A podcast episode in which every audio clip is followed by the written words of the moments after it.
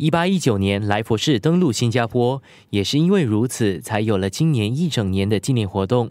但是，我国的历史肯定不止两百年，更早以前的历史记载中，又是怎样形容当时的新加坡呢？生活加热点。本地陶瓷考古学家戴柔新主要研究东南亚乘船出水的宋元陶瓷。他说，最早有关我国的历史记录是一二二四年，在中国的南宋时代，泉州的航海员写到了这个小岛。一二二四年，就是南宋的时候，赵如夸他是泉州的四博士，就相当于海关的负责人，在朱分子。他提到一二二四年的时候，泉州当时是世界第一大港，因为根据马可波罗，还有根据一般巴图塔这两个旅行家，他都亲口说泉州港是当时第一大港。那从这个第一大港出发的那个船只啊，三分之一的货物会在新加坡卸下。然后呢，其他的货物那还有三分之二在三佛期啊卸货。那也就是说，在十三世纪的时候，新加坡的贸易量相当于东南亚强国三佛期的一半。那你可以想象，一二二四年的时候，新加坡的经济、新加坡贸易已经非常发达了。本地资深剧作家韩劳达创作的相声剧《师承古今笑谈》，涵盖了新加坡七百年的历史。他通过相声的语言，让大家在爆笑后引出更多的思考。从最早那个传说嘛，三林老他妈来到了海边，看到是很威猛的啊猛兽这样窜过去，他说是狮子。后来我们说，从地理上来看呢，整个亚洲、东南亚没有出现过狮子。狮子不生长在这样的地域的，可是为什么叫狮子城呢？所以我觉得这是一个悬案，一个大问号。我就把它编成一个笑话，就就加上一些象征的语言吧。后来他们就说那是野猪，那不叫狮子城，叫什么呢？叫野猪林吧。不可以，野猪林是《水浒传》用过的，叫猪国可以吗？不可以，好难听。到最后还是要叫啊狮子城，就这样把它圆回来了。相声常常是歪说的，所以歪说就是把故事讲歪以后啊，还得把它圆回来。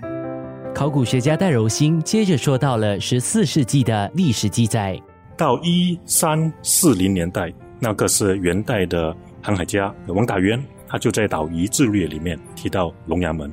他的记录就非常的巨细靡遗，他就提到说啊，新加坡在哪里呢？他还提到新加坡有一个国王，然后他还提到说，哎，新加坡有华人住在那里，还有土著，然后新加坡人以什么为生？以贸易为生。那货是从哪？从那个泉州来的。他这几个观点影响力很大。生活加热点。那到一四零零年左右，爪哇攻击这个斯里佛士三佛齐，三佛齐的一个王子就跑到新加坡来了。这个人就是拜里米苏拉，他。来到新加坡八天之后呢，根据葡萄牙人的记录，八天之后就把新加坡的国王给杀了，自己自立为王。但新加坡人不喜欢他，他只管了新加坡五年，新加坡人就起义了，把他赶走了。他就找到马六甲这个地方，在那里建立了根据地。那后来郑和一四零三年的时候，一四零五年的时候到这个马六甲，然后呢，根据中国的记录，就是他册封他为王。剧作家韩劳达创作的《师承古今笑谈》中写到了一段关于郑和下西洋的历史。郑和下西洋啊，曾经经过这个马六甲海峡，绕过新加坡，为什么他不登陆呢？我就变了一个这样的对白来着。因为那时候新加坡不叫新加坡，叫做龙牙门。郑和远远的看到新加坡的那个河口有一块石头，很像龙的牙，龙的牙，可见有点凶啊。我们船还是不要过去好，这个是我编的啦。实际上，郑和不登陆新加坡，是因为新加坡的那个港口水太浅，他船没办法进来。十五世纪有关新加坡历史的记载比较缺乏，所以戴柔兴说，有些人把它称作为被遗漏的世纪。有关十五世纪的新加坡历史，得从几个文史中拼拼凑凑。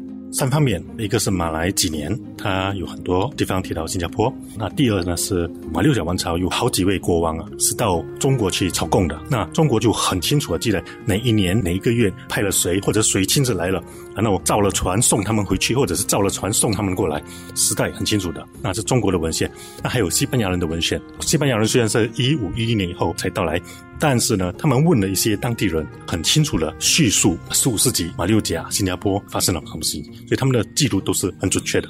生活加热点，十六世纪就是一五一多年的时候，葡萄牙人叫做这个 Tom Perry，他很清楚的描述了新加坡的历史，然后他也提到说这一段时间有海人在这里啊，然后这些海人是马六甲王朝的那个海军来的，他就很清楚的描述。那十七、十八、十九世纪那是已经是殖民地时代了，那很多那殖民地的那人员来这边绘测啊、画图啊，还有很多的那个公文都记录新加坡，所以就很清楚了。开埠是重要的历史节点，纪念开埠两百周年的关键在于如何恰到好处的进行。在明天的节目中，我们就来探讨围绕这纪念活动的种种争议。